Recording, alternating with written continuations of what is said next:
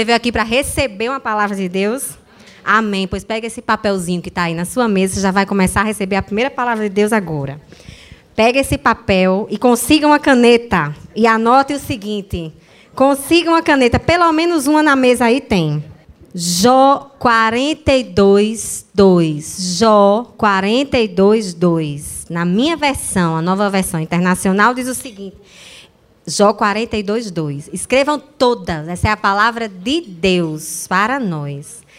Eu sei que tu podes todas as coisas e nenhum dos teus planos pode ser frustrado. Amém? Você consegue repetir isso? É, eu sei, vamos juntas? Eu sei que tu podes todas as coisas e nenhum dos teus planos pode ser frustrado. Amém? Então dê um glória a Deus se você crê na palavra de Deus. Creia, minha irmã, porque o tema da palavra é quando os planos de Deus não são os meus. Mas para a gente começar, eu já gostaria de começar agradecendo. A, eu fui tão bem recebida aqui que eu estou me sentindo em casa pela irmã Gisele Geisa, Geisa, Geisa. E a irmã do louvor, minha irmã, Deus lhe abençoe. Que mulher ungida. Cadê ela? A irmã do louvor. Deu uma, saiu ali, né? Que o pessoal vai tomar uma água. Pense numa mulher de Deus. A unção de Deus está sobre ela. Amém. A gente percebe. Gente, para poder falar da palavra de Deus, a gente precisa andar com alguém, não é verdade? E eu vou até pedir. Foi engraçado porque quando o pastor Marcelo fez o contato comigo, ele disse: Minha irmã, eu sou o pastor Marcelo. Amém. Eu gosto de receber contato de gente de outras denominações, que a gente é tudo irmão, povo de Deus. Eu gostaria que a irmã desse a palavra que você deu, tal, tal palavra. Eu digo, mas meu Jesus, porque pastor pode ser outro. Ele disse, não, irmã, eu gostaria essa palavra. Eu digo, então, amém, que o senhor que é o pastor, é, né? Está mais perto. Então, mandou, está mandado. Então, é isso aí. Para a gente poder entender, eu até gostaria de agradecer. Alguém perguntou, Davidson, o casado com Gisele, perguntou assim: Eu gostaria de saber o seu currículo e uma foto sua. Eu digo, meu irmão, currículo meu não serve para nada. Veja bem, uma engenheira química serve para quê na igreja? Para nada. Só o povo perguntar assim, eu escuto muito assim: Você é o quê mesmo? Porque, assim, se fosse médico, psicólogo, psiquiatra, que é médico, biólogo, essas coisas mais a ver, né? Com advogado, uma área mais humana da saúde, tem a ver, mas engenheiro químico mal serve para o Rio Grande do Norte. Você avalia para uma igreja. Então, assim, eu escuto muito isso. Ai, Juliana, você é o que mesmo? É química, né? Negócio de laboratório? É assim que eu escuto a vida toda. Então não serve. Engenheiro químico não serve. Agora, uma pessoa, quando se coloca diante de Deus, seja o que for, pode não saber nem ler, mas não serve para Deus. Então eu estou me colocando diante de Deus. Amém? E passei a semana todinha pensando em vocês. Todinha dizendo, Senhor, me use, porque eu quero me esvaziar de mim. De todas as minhas. Lembra essa música de Nívia Soares? Eu amo. Nívia Soares é poder de Deus, né? Eu amo quando ela diz, eu quero me esvaziar de todos os meus títulos. Títulos não servem, minha gente. O que serve é um coração contrito. Isso serve. Então é isso que eu quero aqui, que você esteja orando por mim, que eu quero me esvaziar de mim e ser cheio do Espírito Santo. Passei a semana todinha caningando os anjos do céu. Senhor, me ajude. Para poder a gente ficar assim, ó, pertinho. Tá bom? E conto com a oração de muita gente também. É, meu nome é Juliana Leão, mas eu adorei que botaram Juliana Wesley. O Wesley é chique, mas é meu esposo. É pastor. Eu não tenho. Wesley é o nome dele. É, então, eu sou Juliana Leão, é, meu sobrenome, é o meu sobrenome, mas a gente usa Wesley, que eu disse, amor, vou agora usar Juliana Wesley, que eu achei tão linda. Disse, tá bom, pode usar. Gente, nós vamos caminhar hoje com uma pessoa da Bíblia bem conhecida. E as minhas amigas ali, porque também. Eu não chamei ninguém para vir aqui, não, viu? Porque ninguém merece ouvir a mesma coisa duas vezes. Mas elas vieram de toda forma. Mas tem coisa diferente aí no meio do caminho. Todo mundo já anotou o versículo? Aí daqui a pouco vocês vão escrever outra coisa, tá certo? Nós vamos hoje andar de mãos dadas com Moisés. Todas nós conhecemos a história de Moisés, não é verdade? Muito batida, rebatida. Meu filho tem três anos, sabe contar a história de Moisés direitinho. O menininho que ia morrer foi para o sexto. E que virou depois, cresceu junto com o faraó. E depois, sabe a história direitinho. Então, imagine nós se não sabemos a história de Moisés. Moisés, ele é considerado. Você fale mal de qualquer pessoa, mas para um judeu, você não fale mal de Moisés. Moisés, ele é o profeta. Os judeus continuam esperando, a comunidade judaica continua esperando o, o Salvador até hoje, não é assim? Eu tive a oportunidade de conviver com a comunidade judaica por um bom tempo. Fui para a bar mitzvah, eu ia para os eventos, eu acho a coisa mais linda que eles são unidos, eles sabem a, a Bíblia deles decorada, é uma coisa linda. Mas eles falta, falta o nosso Salvador para eles. Eu dizia, só falta Jesus na vida de vocês. Então falta tudo, né? E era interessante porque Moisés, quando eles fazem é, pai Moisés, é pai Moisés, é pai Abraão, mas Moisés era pai, o grande profeta. Moisés ele começou, a vida dele já era para ser um herói porque estava destinado à morte, já havia sido prometido a morte, foi ou não foi? E a mãe Joquebede disse: Espera aí, meu filho não vai morrer, não. Tudo escrito já, mas ela não sabia. Pegou uma cesta, betumou, colocou num rio e quem encontrou Moisés? Nada mais, nada menos que a filha de Faraó. Dizem que quem mandava no palácio naquela época era a filha de Faraó. Porque se fosse uma mulher sem muita personalidade, ia dizer, pai, deixe eu ficar com esse menino aqui para mim. Achei no Rio. Ele disse, quem é? Cara de judeu, matem. Mas ela não perguntou, não, viu? Ela pegou Moisés e disse: Nós vamos educar esse menino. E Moisés foi educado no que havia de melhor de toda a ciência da época. Não havia universidades ainda constituídas como conhecemos hoje, mas ele aprendeu sobre medicina, sobre matemática, sobre física, sobre artes. Moisés era um gênio. Só que Moisés sempre soube que ele era hebreu nós não chamamos judeu. Moisés, ele era hebreu e ele sempre soube disso. Ele tinha contato com a mãe dele. E o que aconteceu? Aos 40 anos de idade, e eu digo que Moisés ele estava assim no meu pai dizia muito isso, né? Vocês desculpa a expressão, mas é assim, ele diz que o ser humano na vida, ele passa, ele começa a vida subindo um morro chamado Morro da Besteira. O Morro da Besteira, ele começa a se achar muita coisa, aí sobe, sobe, sobe, sobe, sobe, e quando chega lá em cima encontra Jesus, aí desce humor. Começa a perceber que não é nada, não é ninguém, não é, é pó. Então Moisés estava no alto daquele morro, dizendo: Mas eu sou muito inteligente. Eu estou destinado a ser o primeiro homem do governo do Faraó, que por sinal é meu irmão de criação. Então está tudo resolvido. Porém, o que é que Moisés viu? Um egípcio lutando contra um hebreu. E ele fez o quê? Matou o egípcio. Está tudo na palavra, a gente já conhece essa história. Matou o egípcio, mas ele disse: tá, matei, está morto, tudo bem, joga na areia, enterra essa areia, porque os ventos mudam muito, ele vai, cobre de areia, está ótimo, mas teve testemunha. E dias depois, Moisés passeando, disse assim: entre os hebreus, ele estava na vila dos hebreus, disse assim: quando ele foi tentar apartar uma discussão, ele disse: quem é você? Que antes de ontem matou um egípcio. Aí Moisés faz o quê? Porque não adianta. Teve gente, a rádio peão funciona. Não é porque não tinha um WhatsApp que o faraó não ia saber. Sabia quase que imediatamente. Então o que aconteceu? Moisés, ó, vai-se embora.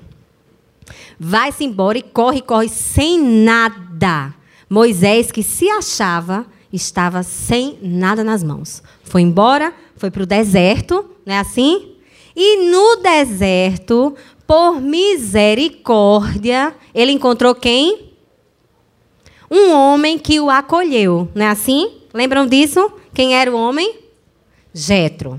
Jetro o acolheu, Moisés então casou com uma das filhas de Jetro, Zípora, e vamos vivendo. E se passaram mais 40 anos. Gente, ele já tinha 80 anos quando a história dele, que para ele já estava terminando, ainda não tinha nem começado. Não é verdade? A melhor parte ainda não tinha começado. Moisés, então, passou mais. A gente está resumindo 40 anos em 4 segundos. Mas Moisés, ele então passou 40 anos num deserto apacentando as ovelhas que não eram dele. As ovelhas eram de Jetro. Estava todo mundo em família. Os judeus têm até hoje esse hábito, gostam de morar muito perto uns dos outros, dos familiares. Dá uma confusão, mas também é família, né? Família é família, tora todo mundo junto. E ele morava na mesma casa que o sogro. Então ele ajudava Jetro e na cabeça dele ele já tinha, sabe o morro? Ele já não tinha encontrado Jesus não, mas já tinha descido o morro, já estava lá embaixo, assim, eu, eu não tenho valor, quem era eu? Eu acho que às vezes eu penso, né, da minha imaginação. Moisés ficava assim, apacentando as ovelhas, aí parava, botava o cajado, dizia, mas rapaz, eu aqui com esse bando de ovelha, era para eu estar lá no Egito, dominando e redominando, porque o Egito, na época, conquistava muitos territórios. Era para eu ser um chefe daqueles e eu estou aqui apacentando as ovelhas do meu sogro. Nem minhas são. Eu não tenho nem animal. Não tenho, eu não tenho nada. Quem eu sou? E passou muito tempo sem nenhum tipo de contato com as ciências. Então ele começou a, a ficar pesado, a ficar amargurado, a ficar cansado, a dizer: não, tem condição não. Ele não falava com Deus. Porque a essa época, Deus estava em silêncio. Deus passou quantos anos, minha gente, em silêncio? 400 anos em silêncio. Minha gente, se Deus passar quatro dias sem falar com você, você já está tirando o juízo de Deus. Quatro dias. Agora você imagine que a geração da sua mãe, da sua avó, da sua bisavó, da sua tataravó, ninguém nunca falou com Deus. Você ia crer em Deus? Ninguém nunca teve notícia de Deus. Você ia crer em Deus? Um Deus que faz 400 anos que não se manifesta. Percebam vocês que era uma época em que o Deus se manifestava de forma sobrenatural. Não tinha outra forma. O ser humano conhecia os elementos da natureza. Então, para Deus falar, tinha que se manifestar de alguma forma, ou mesmo de maneira audível. Não tinha Jesus ainda. Ou através dos profetas, ou através dos sacerdotes. E sacerdote era sacerdote, que vocês também conhecem a Bíblia e sabem a conversinha. Não tinha esse negócio de homem impuro, não. Entra o sacerdote. Aí vamos puxar a cordinha. Se vier, vê. Se não vier, está morto, porque tinha pecado. Então, assim, já pensou se fosse hoje assim? Já pensou se Deus queimasse quem pecasse? Misericórdia. Não tinha humanidade, bem dizer, né? Não tinha. É, mas o tempo era esse. Então Deus estava há 400 anos sem falar nada. Então, quando eles se referiam ao Deus, eles diziam: o Deus dos nossos ancestrais. Percebam isso na palavra, não é o Deus dos nossos pais, é o Deus dos nossos ancestrais. Moisés, dê uma pausa aí na história de Moisés. Vamos para o povo hebreu cativo no Egito. Não tinha condição do povo hebreu não se misturar. Eles estavam há muitos e muitos anos ali. Homens e mulheres casavam entre si. Então, se você casa com alguém, você começa a adquirir costumes da pessoa, mesmo que você não queira. É às vezes inconsciente.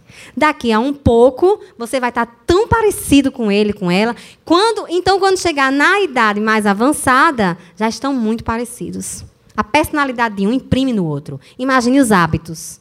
Então, o que aconteceu? O povo hebreu começou a idolatrar, porque os egípcios. Eles tinham deuses para tudo. Tinha um Deus que fazia chover e um Deus que fazia cessar a chuva. Tinha um Deus que fazia da, do solo e o Deus que secava o solo. Tinha, Deus, tinha o Deus sol, o Deus lua. Qualquer animal era Deus também. Então eles tinham muitos e muitos deuses, naturais e não naturais. Eles adoravam a todos e promoviam muitos sacrifícios por causa disso, sacrifício humano, inclusive. E os hebreus passaram anos e anos sendo ensinados na cultura egípcia. O que que Deus ia fazer? Deus, que tinha criado todo aquele povo, não me perguntem por quê. Teologicamente, já procurei, reprocurei.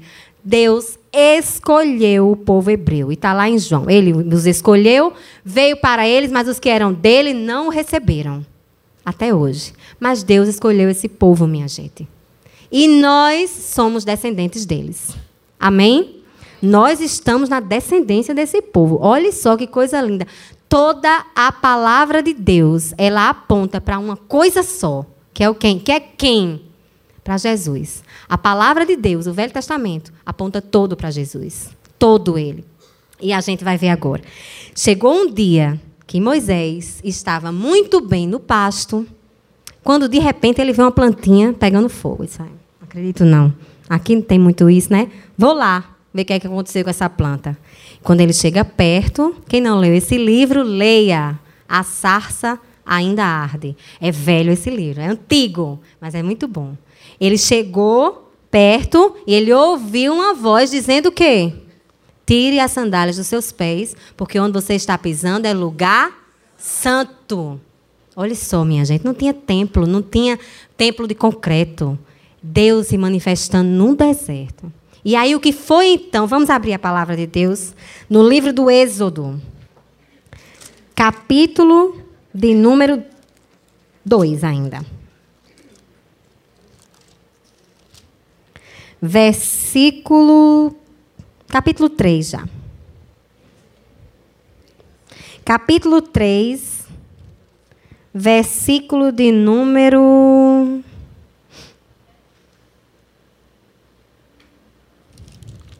Deixa eu ver aqui bem. Versículo 3. Então Moisés disse consigo mesmo: Irei para lá e verei essa grande maravilha, porque a sarça não se queima. Vendo o Senhor que ele voltava para ver, Deus do meio da sarça o chamou e disse: Moisés, Moisés. E ele respondeu: Eis-me aqui. E Deus continuou: Não te chegues para cá, tire as sandálias dos seus pés. Versículo 5. Porque o lugar em que estás é terra santa. Disse mais: Eu sou o Deus do seu pai, o Deus de Abraão, o Deus de Isaac e o Deus de Jacó. Moisés escondeu o rosto porque temeu olhar para Deus. Ele teve temor de Deus. E Deus se apresentou. Deus, no final do, do, capítulo 2, diz assim: Decorridos dias morreu o rei do Egito. Os filhos de Israel gemiam sob a servidão. E por causa dela clamaram. E o seu clamor subiu a Deus. É a primeira vez que diz que o clamor do povo subiu a Deus. Não estava subindo, não, minha gente. Deus não estava recebendo o clamor daquele povo. Tem isso também. Ouvindo Deus o seu gemido, lembrou-se da sua aliança com Abraão, com Isaac, com Jacó. Capítulo 2, versículo 25. E Deus viu os filhos de Israel e atentou para a sua condição. Aí ele vai lá e chama Moisés. Resolveu chamar Moisés, que estava até então com 80 anos. Aí, Moisés, que já tinha esquecido tudo que tinha vivido, por sete vezes ele negou o serviço de Deus. Sete vezes. Veja bem, Deus, basta Deus aparecer para a gente uma única vez que a gente já está maravilhado. Deus falar conosco. E sete vezes dizer, vem aqui. Por favor, vem aqui, fulano. Maria, Ana. Você, vou nada? Vou não, resolva com outro. Vou de jeito nenhum. Não é uma, uma situação estranha então, a primeira vez, Êxodo capítulo 3, versículo 11. Deixe, permaneça com sua Bíblia aberta. Então disse a Moisés: Quem sou eu para ir a Faraó e tirar do Egito os filhos de Israel? Eu vou fazer uma pergunta a você. Se Deus tivesse dito isso, aquele Moisés de 40 anos, Moisés, você que é o bambambam bam, bam aqui, vamos lá tirar meu povo do Egito. Ele dizia, agora mesmo, vamos lá, junto o exército, o povo. Não era assim? Era ou não era? Moisés estava com a bola toda. Agora era Moisés tinha passado pelo deserto. Você já passou por um deserto na sua vida? Erga sua mão se você já passou. Eu já passei por vários. Deserto, e lembre dessa frase: deserto é lugar onde Deus nos ensina. Deserto é o lugar onde Deus nos ensina. Minha gente, não agora. Não vamos fazer como o povo de Deus. Abrir o coração, Deus se agrada. Murmurar, não. Deserto não é lugar de murmuração. Para a gente não ficar 40 anos dando volta até chegar na terra prometida.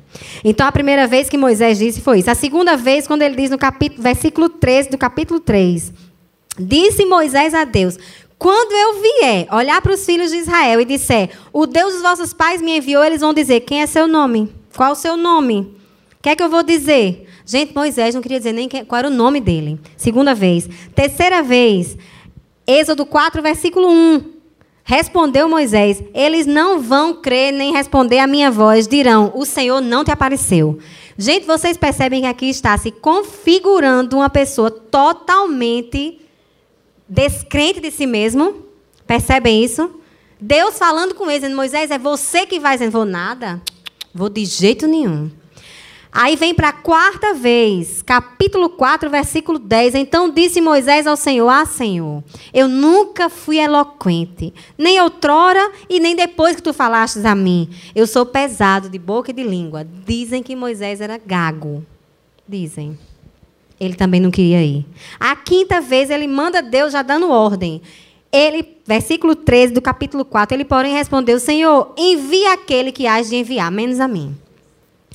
Aí vem pela sexta vez. Já vamos para o capítulo 6, versículo 12. Moisés respondeu dizendo: Os filhos de Israel, eles não vão me ouvir. Como é que Faraó? Já estava convencido. Como é que Faraó vai me ouvir? Faraó não vai me ouvir.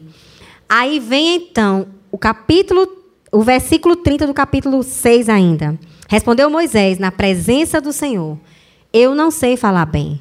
Como, pois, me ouvirá Faraó? Capítulo 7, versículo 1. Então disse o Senhor a Moisés: Vê que eu te constituir como um Deus sobre Faraó, e Arão, o teu irmão, será o teu profeta. Tu falarás tudo que eu ordenar, e Arão, teu irmão, falará a Faraó para que deixe ir da tua terra os filhos de Israel. Deus estava fazendo o que com Moisés ali? Dando a ele uma ordem e dando a ele poder. Escute aqui, eu estou lhe constituindo um Deus acima de Faraó. Quem vai falar não é você, Moisés, sou eu, o Deus de Israel. É a mesma coisa que Deus espera de nós. Quem vai falar não é você. Quando você for, Deus sentindo seu coração de falar qualquer coisa, diga, Senhor, que da minha boca saiam as tuas palavras e não as minhas. Amém? Porque é assim que Deus usa. E peça a oportunidade certa, porque às vezes as palavras nem são necessárias. Não é verdade? Então, de repente, Deus continuou investindo em Moisés. E o que é que Deus fez com Moisés? Deus, ele transformou a história de Moisés pelos próximos 40 anos. Deus não prometeu a Moisés que ele ia entrar na terra prometida, em momento algum. Tanto é que lá nas bem-aventuranças, Mateus capítulo 5, Jesus fala: Bem-aventurados são os mansos, porque eles verão a terra, ou herdarão, herdarão. E aí a Bíblia também vai falar lá em Hebreus: não, não existiu homem mais manso do que Moisés. Olha só, Moisés não entrou na terra prometida, também nunca teve promessa disso. Moisés, ele viu, e quando ele viu, ele morreu. E Deus disse: suba aí no Monte Pisga. É lá que você vai morrer. Com 120 anos. Subiu, olhou e disse: Senhor, muito obrigado. E morreu. Mas Deus, não está lá escrito em Números: Deus não é homem para que minta, nem filho do homem para que se arrependa. Quando Deus diz uma coisa, minha irmã, você se apegue. Faça igual a minha mãe: Senhor, eu seguro essa palavra. Se é tu, eu não solto. E quando é de Deus, ela vai se cumprir. Amém? Então aí vamos finalizar a história de Moisés, que o que, é que aconteceu? Deus enviou ao Egito as pragas. Deus deu poder a Moisés. Moisés, ele abriu o mar. Não teve conversinha de que cientificamente isso e aquilo, não. Abriu mesmo. Eles passaram dias atravessando o mar. E quando veio o exército atrás, fechou o mar, minha gente. Deus é Deus. Ele pode abrir o mar, fechar o mar, fazer o mar todinho levitar. E aí? Ele, somente ele tem poder para isso. E vinha mago e vinha egípcio de todo jeito e só faziam morrer. Então Deus mandou as pragas, Deus abriu o mar, Deus deu a Moisés toda a lei da época. Deus deu a Moisés os mandamentos que nós usamos hoje, não é verdade? A gente não aprende na escola bíblica? Já aprende sim. E qual o mandamento mais importante que Jesus nos diz?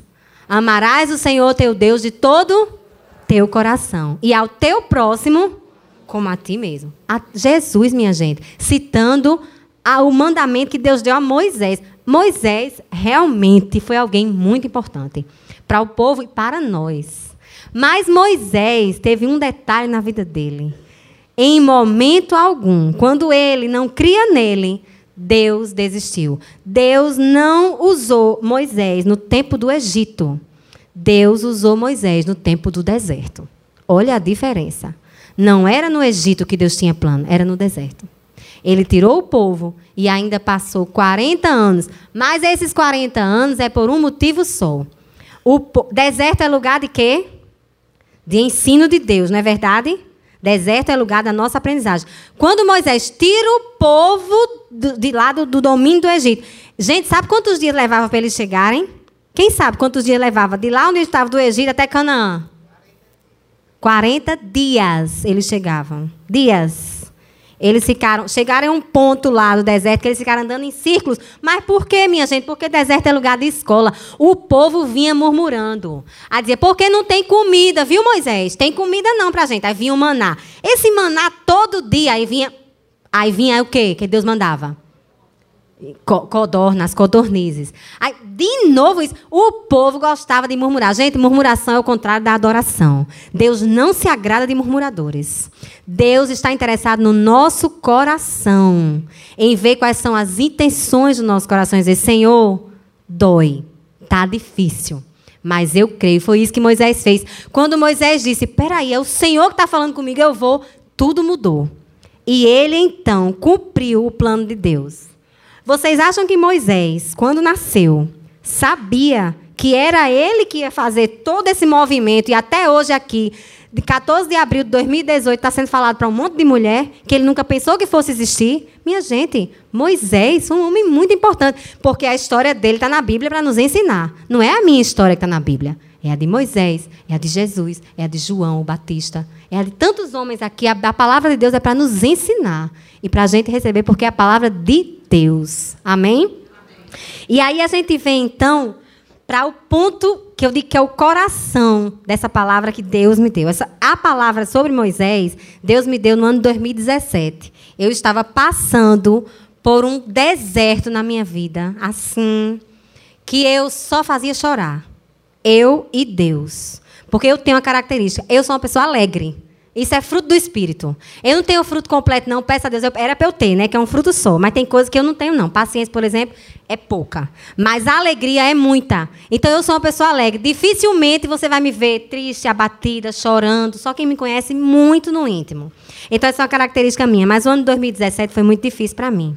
Muito difícil. Por vários motivos e eu vou contar para vocês. Mas antes de começar a contar, peguem esse papel e essa caneta e escrevam o que, qual é o plano que vocês têm para a vida de vocês, como família, como mulher, para esse ano. Em dezembro de 2018, você quer pegar esse papel e dizer: Senhor, obrigado, porque tu fizeste isso aqui. Uma coisa só, viu, minha gente? Uma coisa só, né? Eu sei que mulher gosta de lista. Na área sentimental, tal. Na área emocional, tal. Na área espiritual, tal. Não, minha gente. Não é tal, tal, tal, não. Escreva aí nesse papelzinho onde você já anotou Jó 42, 2. Uma coisa que você espera chegar dia 31 de dezembro, dizer obrigado, Senhor, porque tu realizaste isso. E tenha cuidado com o que você vai escrever. Você está tornando isso público. Tenha cuidado. Porque o diabo sabe ler, viu? sabe? Então escreva aí algo que você pretende até dezembro desse ano e feche o seu papel, dobre o papel. Coloque o seu nome e a data de hoje. Não vou pegar para mim não, viu? Coloque o seu nome e a data de hoje. Vocês têm 40 segundos para escrever. Uma coisa só. Uma coisa só.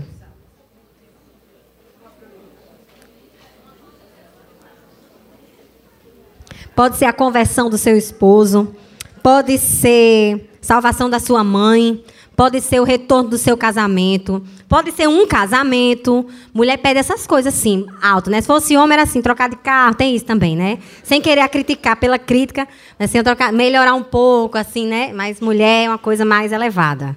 Então escrevam o que realmente vocês esperam até o final do ano. E que depende de vocês também, viu? É claro que Deus vai continuar. É, bote seu nome, coloque a data de hoje e guarde esse papel. Até o final nós vamos precisar dele de novo. Tá certo? Enquanto vocês escrevem, já que estamos falando sobre os planos de Deus na vida de Moisés, que não teve negativa de Moisés que fizesse Deus desistir dele, porque Deus disse a Moisés: Confie em mim, quem vai sou eu, não és tu, Moisés, sou eu. Aí a coisa mudou. Alguns versículos para a gente memorizar. Provérbios, capítulo 19, versículo 21 diz: Muitos são os planos do coração do homem, mas o que prevalece é o propósito de Deus. Salmo 40, eu amo esse salmo. Versículo 5 diz: Senhor meu Deus, quantas maravilhas tu tens feito. Não se pode relatar todos os planos que preparaste para nós. Eu queria proclamá-los e anunciá-los, mas são muito numerosos. Amém? Porque esse é o versículo da minha vida. Eu recebi esse versículo quando eu tinha 13 anos. Eu nunca entendi, mas eu sempre repeti. Eu entendo hoje. Porque eu sou o que conheço todos os planos que eu tenho para você. Planos de paz e não de mal. Para vos dar o quê? Uma esperança e um futuro. Jeremias 29, 11. Já lemos, eu sei que tu podes todas as coisas, mas nenhum dos seus planos pode ser frustrado. Jó 42, 2. E por último, Depois eu passo esses versículos tudinho. São todos os versículos, alguns da Bíblia, que falam sobre planos de Deus para o povo de Deus. Você é povo de Deus, diga um amém bem alto. Tudo isso é para a sua vida. O Senhor. De... Gente, olha que coisa tremenda. Davi estava muito inspirado. Eu sou fã de Davi. O Senhor desfaz os planos de uma nação. Frustra, frustra o propósito de um povo. Mas os planos de Deus permanecem para sempre. E os propósitos do Senhor por todas as gerações. Amém? Nessa fim de tarde, início de noite, nós vamos profetizar sobre as gerações futuras que virão de nós. As gerações que virão de nós e que nós diremos: é teu, Senhor. Os meus filhos, os que virão deles. Se você não tem filhos, seus sobrinhos, os seus netos, é povo de Deus. Amém? Quando a Bíblia fala, eu e minha casa serviremos ao Senhor, não foi para um homem da Bíblia, não. É promessa para o povo de Deus. Mas, minha irmã, para a pipa subir, o vento é contrário. Então, o joelho, olha, tem que estar tá dobrado, viu? Para você ver, ver, contemplar as maravilhas de Deus, Ele quer o seu coração, Ele só pede isso. Ele não pede dinheiro, ele não pede vestes, ele pede o seu coração. Ah, o resto vem por consequência, né? O resto vem por consequência. Então, joelho dobrado é que faz com que os planos de Deus se realizem em nós. Eu vou contar um pouco da minha pequena trajetória, que eu vou dizer, viu? Eu disse lá na, na Nazareno e digo hoje. Eu nem disse que eu sou Nazareno, né, minha gente? Que é tudo povo de Deus, a gente é assim, do coração aberto. Eu sou da igreja Nazareno, daquela dali da Bernardo Vieira. Ninguém está convidado para ficar lá, mas que se quiser visitar, vai ser muito bem-vindo. Procure Juliana, que eu vou dar um abraço, viu? Mas volte para sua igreja. Amém? Gente, aí olha só. O que é interessante, quando eu tinha 13 anos, 13, eu recebi de Deus uma palavra. Um de Deus mesmo. Eu sou uma pessoa muito racional. Quando Deus fala comigo, ele normalmente fala de uma forma que eu não tenho dúvida que foi Deus falando. Porque sou racional demais. E vocês vão entender o motivo. Eu sempre fiz planos para minha vida. Eu sou muito, muito, muito, muito planejada para tudo. Eu não sou nada assim. Eu sou do planejamento. Não tem gente que é assim, planejamento? Mas não sou aquele planejamento chato, não. Então, aos 13 anos, eu programei minha vida. Vejam bem. Eu iria fazer engenharia química. E depois de fazer engenharia química, eu ia fazer mestrado. Eu não ia terminar o meu curso aqui. Eu ia fazer mestrado, doutorado já na França. Eu ia casar por lá, ter filhos por lá e ficar por lá e ia um dia ganhar um prêmio, tipo assim, um Nobel. Era mais ou menos isso que eu pensava. Veja bem. Todo, claro, tá todo mundo rindo, que eu não estou na França, né? Então, eu pensava mais ou menos isso, que eu ia ganhar um Nobel um dia, porque eu sempre gostei de estudar. Eu sempre fui bem estudiosa. Estudiosa, aquela pessoa disciplinada para estudo, de gostar, de gostar de número tal. Sempre fui assim. Então, estava tudo planejado. E quando eu fiz, na época era vestibular ainda, que eu sou das antigas, eu fiz, prestei vestibular para engenharia química, passei. E na época eu passei em primeiro lugar de toda a universidade. Aí já foi faixas, cartazes. Eu estava subindo, eu tinha 16 anos, mas eu estava subindo aquele morro, sabe? Tipo assim, o pessoal, menina, uau! E eu, é, pois é, né? Que legal. Com 16 anos. Aí eu tinha, eu, eu nasci em um lar que não era cristão, mas minha mãe se converteu. A história está meio recortada. Minha mãe se converteu quando eu tinha três anos. Meu pai era ateu. Era engenheiro também, eletricista. Mas era ateu. Ateu convicto. E muito inteligente. Meu pai também fez mestrado, doutorado. Era muito conceituado na área dele. Até que um dia ele teve uma depressão profunda, a ponto de querer morrer. Vocês vão entender por que eu estou contando do meu pai não querer morrer, mandou eu e meus irmãos, eu tenho mais dois irmãos, eu e meus irmãos para a casa dos meus avós. Ele não queria mais ver os filhos, ele era uma pessoa muito família. Meu pai nunca teve vício, ele era um ateu, mas era um ateu que faltava Jesus, porque ele não tinha vício, ele era um homem de família, era um homem correto. Sempre fui admirado por isso. E aí ele entrou na depressão e falou para minha mãe: Eu quero morrer. Eu não quero. Meu pai era aquele ateu que, apesar da minha mãe ter carro, ele dizia: se você quiser ir para aquele, se você quiser ir para aquela gaiola de doido, que era a igreja. Vá de ônibus, leve os três. Eu tinha três, meu irmão dois, minha irmã um. E vá de ônibus. De carro você não vai. E nem volte. Era assim. E ela ia, viu? E ela ia, a bichinha perseverante. E foi, continuou, e orou, e orou, até que meu pai teve essa depressão. E ele teve um problema de saúde. A perna dele ficou. É, na verdade, ele, ele teve, sofreu um acidente, a perna dele ficou gangrenou. Ele ia ser, a perna ia ser amputada. E ele, que nunca tinha lido a Bíblia, meu pai, olha só, eu sou a, muito parecida com meu pai, todo mundo fala que eu sou a cópia. Ele nunca tinha lido a Bíblia, de repente, ele viu uma luz invadindo o quarto dele e dizendo: Bernardo, levante-se daí, eu te chamo pelo meu nome, tu és meu. Abra a Bíblia em. Ele, isso, a visão que ele teve, que não viu a face, ele supõe que era Jesus. A visão que ele teve falou com ele em Isaías 42. Eis o meu servo. Nesse dia, foi assim que meu pai se converteu. Pronto. Nesse dia, minha mãe estava tomando banho, ele deu um grito, se levantou, a perna estava boa. Foi curado na mesma hora. Olha só que negócio. Foi curado, se levantou e disse: Vamos para uma igreja agora que eu quero aceitar Jesus. E foi assim que ele se converteu.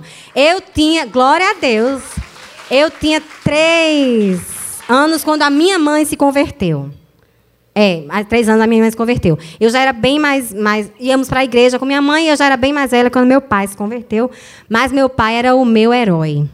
Eu entrei na faculdade de engenharia por causa dele. Eu era tão a cópia dele que eu queria seguir todos os passos. E ele me dava toda a minha rotina do que fazer. Eu, muito disciplinada, seguia tudo. Então, assim, eu acho que ele ficou mais feliz de eu ter passado bem do que eu mesmo, né? Mas ele, mas ele sempre dizia: Cuidado com o morro da besteira. Eu acho que você está subindo esse morro, você já devia estar tá descendo. Ele dizia isso. Meu pai a, faleceu aos 42 anos de vida. Eu tinha 18. Meu pai morreu de câncer. Porque, veja bem, meu pai era fumante. Quando ele se converteu, ele não deixou de ser fumante. Deus o curou de muitas coisas, mas de câncer não curou. Ele morreu quando ele tinha 42 anos, eu tinha 18. E aí foi interessante, porque eu tive uma experiência sobrenatural com Deus nesse dia me, é, Deus falou para meu pai que ele ia morrer, avisou a minha mãe que meu pai ia morrer. Estavam todos conformados, menos eu. Então meu pai estava, ele fez cirurgias, é, ele fez sete cirurgias na cabeça porque ele teve metástase no cérebro, mas ele nunca ficou inconsciente, nunca. Mas ele conversava muito comigo. Ele dizia que eu precisava ser evangelizada, que eu achava que era crente, mas eu não era porque eu questionava a Deus demais. E aí quando eu entrei no quarto do meu pai, morrendo. Sempre quando eu entrava no quarto no São Lucas, meu pai, que já estava em estado terminal, foram dois anos, ele, dos 40 aos 42, ele se tratou, fez tudo possível. Quando eu entrei no quarto, eu dizia, pai, aí, tudo bem? Ele sempre dizia, tudo ótimo, se melhorar, estraga. Nesse dia, ele fez assim, hoje não. Aí minha mãe já tinha ligado, avisado, venham para o hospital agora, cedo, porque seu pai quer falar com vocês. Foi assim. Eu entrei no banheiro, era o terceiro andar de São Lucas. Eu entrei no banheiro, como sempre, eu sou racional. Eu subi no sanitário, tem negócio aqui. Olhei pela janela e falei, eu vou pular. Porque aí meu pai já vai morrer, eu morro junto e está tudo resolvido. Mas eu pensei, terceiro andar não dá para morrer. Eu vou ficar bem, bem traumatizada, vai ser pior, eu vou ficar horrorosa, não vou casar, não vou fazer nada, vou destruir a vida da minha mãe. Eu pensei tudo isso em segundos. Era um pensamento, eu tinha 18 anos. Eu fiquei desesperada, porque o meu pai, meu herói, meu, meu tudo na minha vida estava indo embora. E eu ia ficar muito jovem sem o meu pai. E aí eu falei para Deus, Deus, estava chovendo nesse dia, bem forte. Era muito cedo de manhã. Eu olhei para o alto e falei, comecei a chorar que eu me tremia. Eu falei, Deus, tudo bem. Eu, eu sei que você vai levar meu pai agora. Eu já sei. Já estou entendendo isso aí. Agora, por favor, me dê uma resposta. Me diga qualquer coisa. Fale comigo. Porque qual é o propósito de levar um homem bom desse, um homem que só fala de Jesus, de ti? Que propósito é esse? Tentando argumentar com Deus. Eu vou ficar sem pai? Sem ninguém? O que vai ser da minha vida? E eu ouvi Deus falar para mim: Eu cuido de ti. Naquela hora, eu chorei. Mas uma paz, já sentiram a paz, além do entendimento? Uma paz invadiu meu coração e o céu ficou claro. Eu abri a porta do quarto. Meu pai olhou para mim, fez assim. Aí fez assim. Aí eu disse: Ele faleceu. Nessa hora, minha mãe falou assim: Fiquem calmos, o anjo do Senhor levou o espírito do seu pai.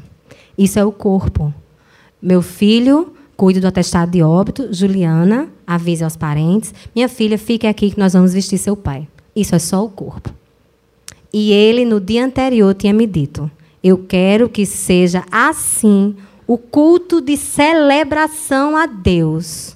Porque um servo de Deus foi se encontrar com ele na glória. Então vamos fazer um culto de celebração. No culto de celebração, meu irmão tocou, minha irmã e eu cantamos, e quem levou a palavra fui eu. Uma menina de 18 anos, sem pai, com o corpo do pai ali, e eu não sei o que eu falei, mas estava escrito, eu tenho guardado.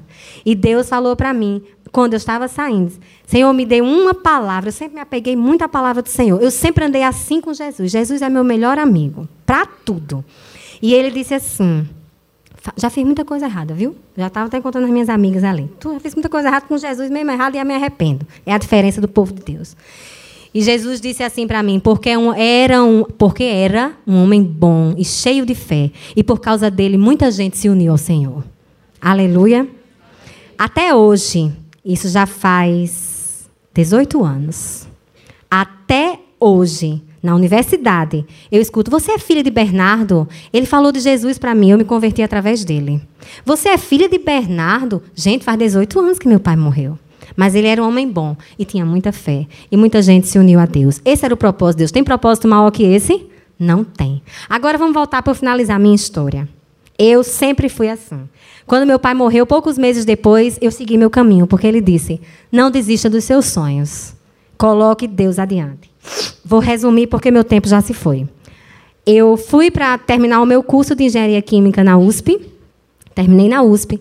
Fiz mestrado na Unicamp e passei no doutorado na França. Eu tinha 22 anos quando eu fui aprovada para fazer um doutorado na França. Estava tudo dando muito certo. Eu morava em Campinas e uma certa noite eu recebi uma ligação de um pastor que eu não conhecia. E disse: Eu gostaria, era ligação. Eu gostaria de falar com o Juliano. Eu atendi. Ele falou: Deus está me dizendo que não é a hora, você não vai. Eu disse: Como é? Ok. Quem é o Senhor? Você não me conhece. Eu estou de Natal. Deus está me dizendo, eu não estou entendendo. Você está entendendo de, de jeito nenhum, não estou entendendo nada. Foi assim minha resposta. Firme, não estou entendendo nada. Ok. Tá? Minha irmã, pois entenda, porque foi de Deus e Deus falou e confirmou. Desliguei o telefone, estava tudo certo para eu ir para França. Eu aprendi francês, eu sabia inglês, mas não sabia francês. Eu aprendi francês de um jeito assim rápido, me dediquei porque eu tinha que ir falando francês.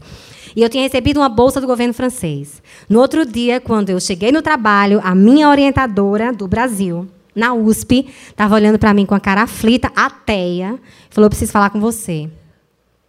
É, o reitor da universidade quer falar com você, na verdade. Ele ligou, eu atendi. Você consegue falar? Consigo. Em momento algum eu achava, eu não achava, eu achava que os meus planos eram os de Deus. Eu atendi a ligação e o reitor falou assim: Cara Juliana, eles são muito formais, né? Cara Juliana, eu preciso lhe dar uma notícia.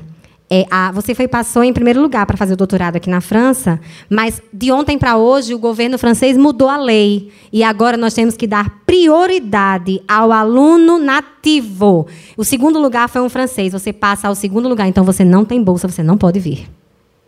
Gente, Deus mudou a lei francesa. O que é isso para Deus? Numa madrugada, eu fiquei sem chão.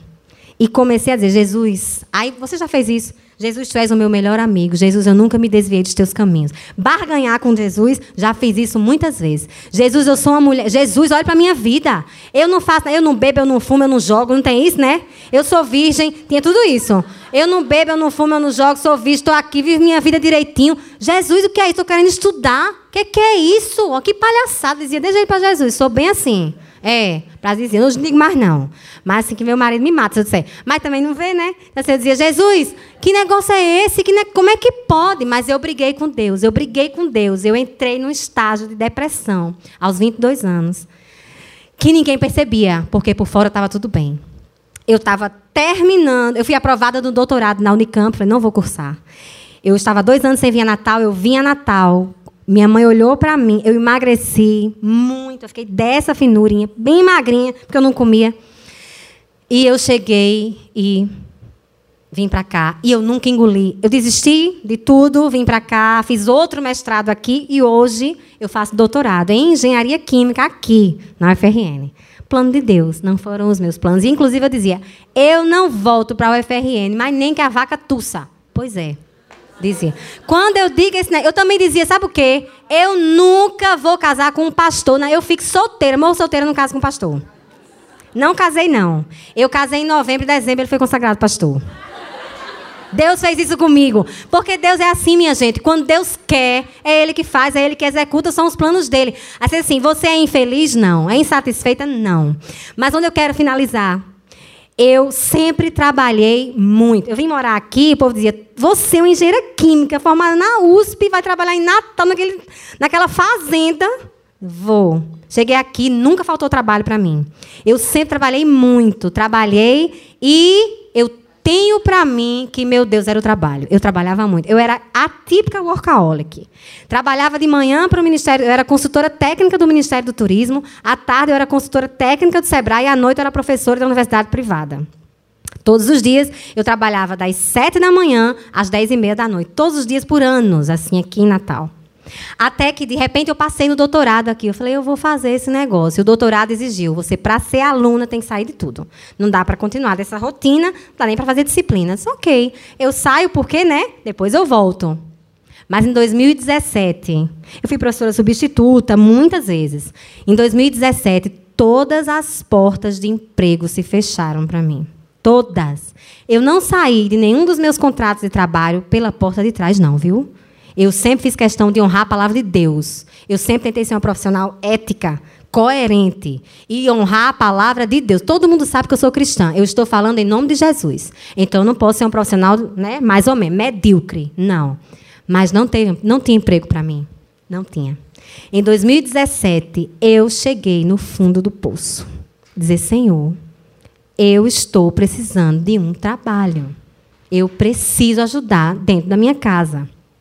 Porque se vocês quiserem me chamar, eu sei que eu estou passando na hora, se vocês quiserem me chamar de novo, eu conto a história do meu casamento, que é um negócio assim. Eu nunca contei na, na, lá na Nazarena, vou contar. É um negócio totalmente sobrenatural. Porque, sabe duas pessoas que nunca dariam certo? Pois eu e meu marido. E deu. Eu casei, ele estudava para ser juiz federal, já estava nas etapas do concurso, e eu na bambambam bam, bam de tantos empregos, né? Que ele dizia, a gente vai ter tempo de se encontrar. E era assim. Mas hoje ele, ele advogava e ele, com o tempo, para vocês terem ideia, só para terminar, olha só os planos de Deus, já sabe terminar dez vezes. Deus chamou, olha, meu marido tem isso em comum comigo. Deus chamou meu marido para o ministério, que eu dizia assim, quando eu comecei a namorar com ele, falei, você vai ser pastor? Ele de jeito nenhum. Tem uma certeza que eu tenho é que eu não vou ser pastor. Disse, amém. É de Deus, então. Podemos casar. Começamos. Eu vi o meu marido, quando eu estava saindo de um relacionamento, cristão. Eu vi o meu marido num congresso, nem era a minha igreja, nem era a igreja dele, e Deus estava falando com um pastor lá na frente e disse assim: olhe para frente agora e eis a resposta à sua pergunta. Na hora eu tinha dito: Senhor, com quem é que eu vou casar? Tirei uma foto, viu, minha gente? Eu tirei uma foto. Eu não conheci meu marido nesse dia, não. Ele estava de cabeça baixa, de mãos levantadas. Aí disse: Meu irmão, quem é aquele ali? Não, tu já tá de olho, tu estava namorando agora? Eu não conheci ele esse dia. Nunca planejei, nunca fui atrás. Nós nos encontramos no acaso de Deus. Porque para Deus não tem acaso, não. E foi assim. E eu que dizia, e ele dizia, você vai ser pastor? Não. Aí um belo dia, meu marido é convidado para fazer parte de um retiro, onde Russell Shedd era o preletor. Aí ele, Ju, eu vou, e vá, menino, vá, não, mas o escritório, não, o escritório deixa aqui, tal, tal, tal, advogado. Foi. Ele, aí ele mandou uma mensagem: Ju, é um retiro para pastores, só eu não sou pastor. Então tem uma coisa errada, volte. É. Pelo amor de Deus, não fique nesse negócio aí, não. Tem nada a ver isso aí, não. É. Naquela noite, Russell Shedd estava pregando, disse, neste lugar, com aquela bondade que aquele homem era. Russell Shedd é bem conhecido. Ele falou: Nesta noite tem um homem aqui que não é pastor e Deus está chamando hoje para o ministério. Você recebeu o dom de pastoreio e você sabe disso. Vem à frente. Pensa que ele foi? Foi não, minha gente. Quando terminou, esse amor tinha quase depois de Russell Shedd era o anjo Gabriel. Quando terminou, Russell Shedd disse: Eu estava falando com você. Aí, é, meu marido, não é assim feito eu, não. É uma calma e paciente. Ele levita. Meu marido é bem. É calmo, a vida toda. É calmo. Falou, comigo. Com você, irmão. Deus está te chamando para o ministério. Ele se tremeu todo. Juliano vai casar comigo. A gente estava noivo. Juliano vai casar comigo. Naquela noite Deus falou comigo, porque eu sempre tive um sonho. Eu sempre tinha um sonho recorrente que eu dizia: está repreendido em nome de Jesus. Eu não vou ser mulher de pastor. Porque, mas gente, ó, meu avô era pastor, meu tio pastor. Eu morei na casa do meu tio pastor e, o, e convivi com muitos pastores. Vida de família de pastor é difícil, minha gente, é muito difícil.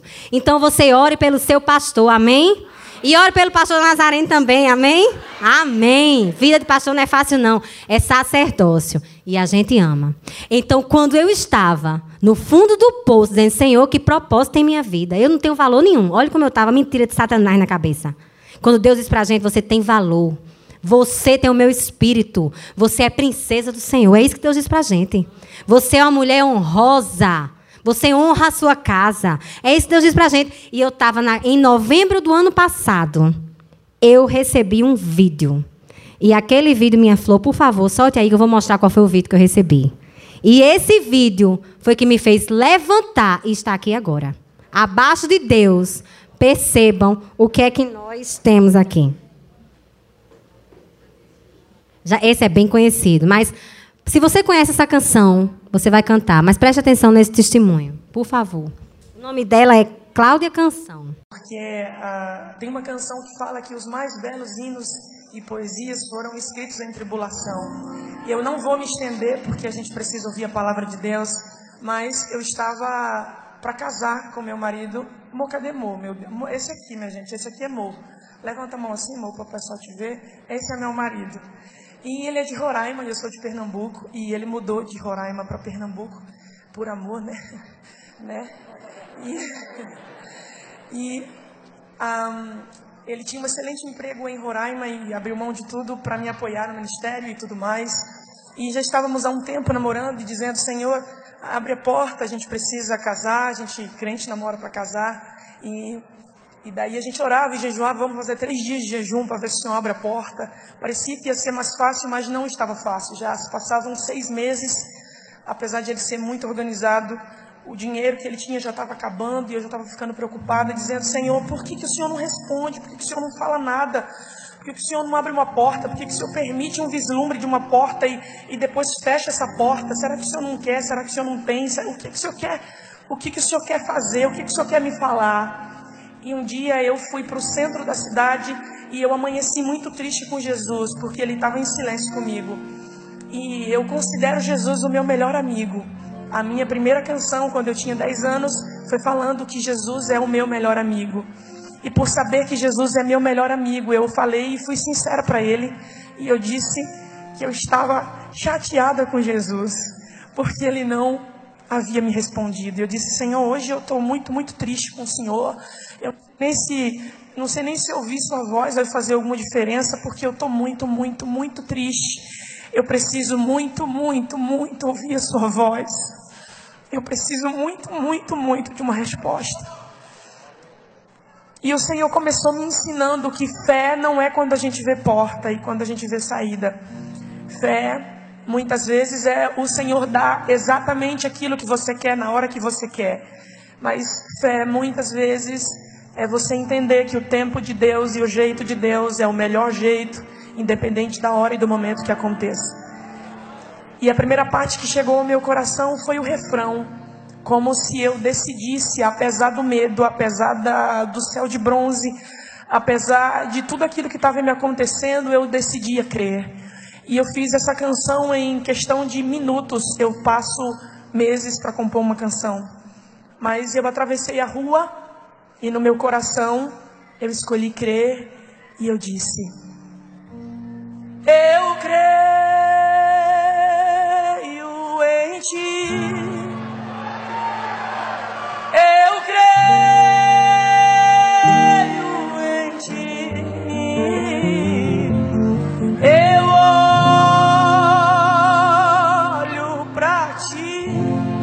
Teu silêncio. E espero em ti. E eu comecei a orar. Quando todos os meus medos já não cabem mais em mim. Quando o céu está de bronze e parece que é o fim. Quando o vento está revolto e o mar não quer se acalmar. Quando as horas do relógio se demoram a passar. Muitas vezes não consigo os teus planos compreender, mas eu prefiro, mas prefiro confiar mesmo sem entender. Você crê?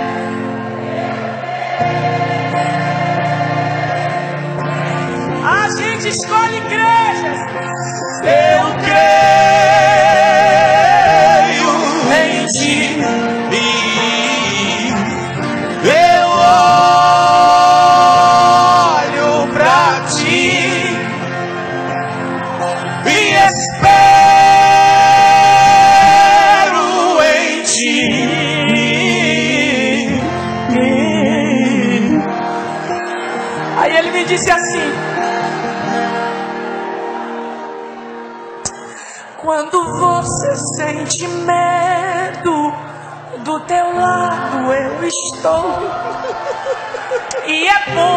você saiba que eu sinto a sua dor.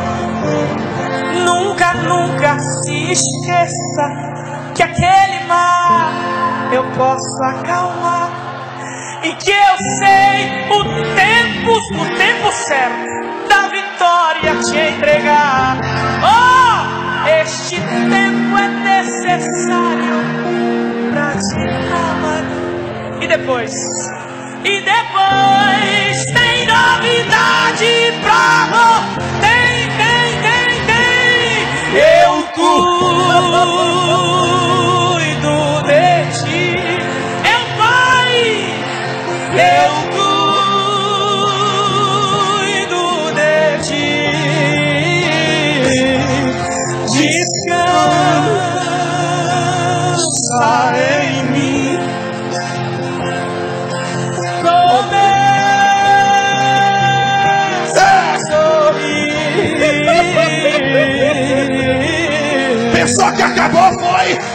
mais! O que eu tenho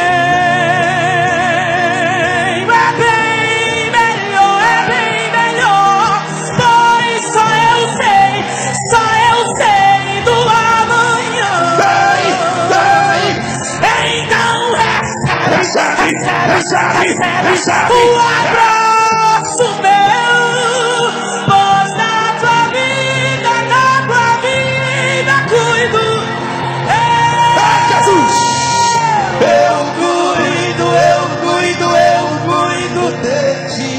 Gente, vamos continuar no espírito de oração.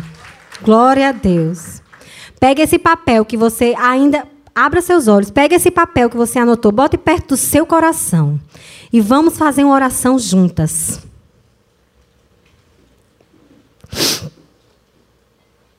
Senhor, Tu que estás aqui nesse lugar, Pai, desde que nós entramos por aquela porta, podemos sentir a presença do Teu Espírito aqui, Senhor, através de cada face aqui, Senhor. Algumas entraram neste lugar tristes, desanimadas, angustiadas, com o coração apertado, sem resposta, achando que Deus virou sua face. Pai, nós queremos nesta noite dizer. Eu creio em Ti, eu confio em Ti, Senhor nosso Deus. Nós sabemos que os Teus planos são maiores que os nossos, que os Teus planos são de paz, vão nos dar uma esperança em um futuro. Pai, nós queremos colocar diante de Ti agora cada plano que foi feito aqui. Senhor, que sejam planos teus, Pai. E que nós entendamos que os teus planos estão sendo realizados em nós hoje. Apesar de não estarmos exatamente onde gostaríamos ou como gostaríamos, nós temos a certeza e convicção por fé que tu estás realizando a tua vontade em nós. Senhor, recebe a nossa oração agora, Senhor. Estamos ligando na terra para que seja ligado no céu, Pai. E com a nossa boca confessamos e dizemos: Eu confio no Senhor dos Senhores, no Rei dos Reis, aquele que frustra os planos de uma nação, aquele que muda a lei, aquele que assina um papel, aquele que é capaz de executar milagres, que faz da infértil gerar filhos, que faz o paralítico andar. Senhor, tu és o mesmo Deus de ontem e de hoje, Pai. Nós queremos ver e viver, Senhor, a tua palavra, os teus milagres em nós, Senhor. Como o apóstolo Paulo disse, que nós possamos ser abençoados com toda sorte de bênção espirituais, Pai. Que nosso coração seja sempre entregue a Ti, Senhor. Contrito diante de Ti, Senhor. Põe em nós o desejo de Te adorar e dizer sinceramente, Pai, que os Teus planos sejam realizados na minha vida. Senhor, nós queremos agora, Pai, abençoar as gerações que virão através de nós, Senhor. Nós queremos Te pedir que, por misericórdia, Senhor, tu possa ouvir esta simples oração, dizendo que nossos filhos, netos, bisnetos serão povo teu, Senhor. Que todo e qualquer espírito maligno que tenta tirar o que é nosso, Senhor, esteja derrotado em nome de Jesus, Senhor. Porque foste tu que pisaste o inimigo que está sob a planta dos nossos pés, Senhor. Nós somos o teu povo, confiamos em ti e te louvamos e dizemos: Tu és o Deus de graça e de misericórdia. Esteja conosco, Senhor, durante toda a nossa vida e cumpre os teus planos em nós. Em nome de Jesus. Amém.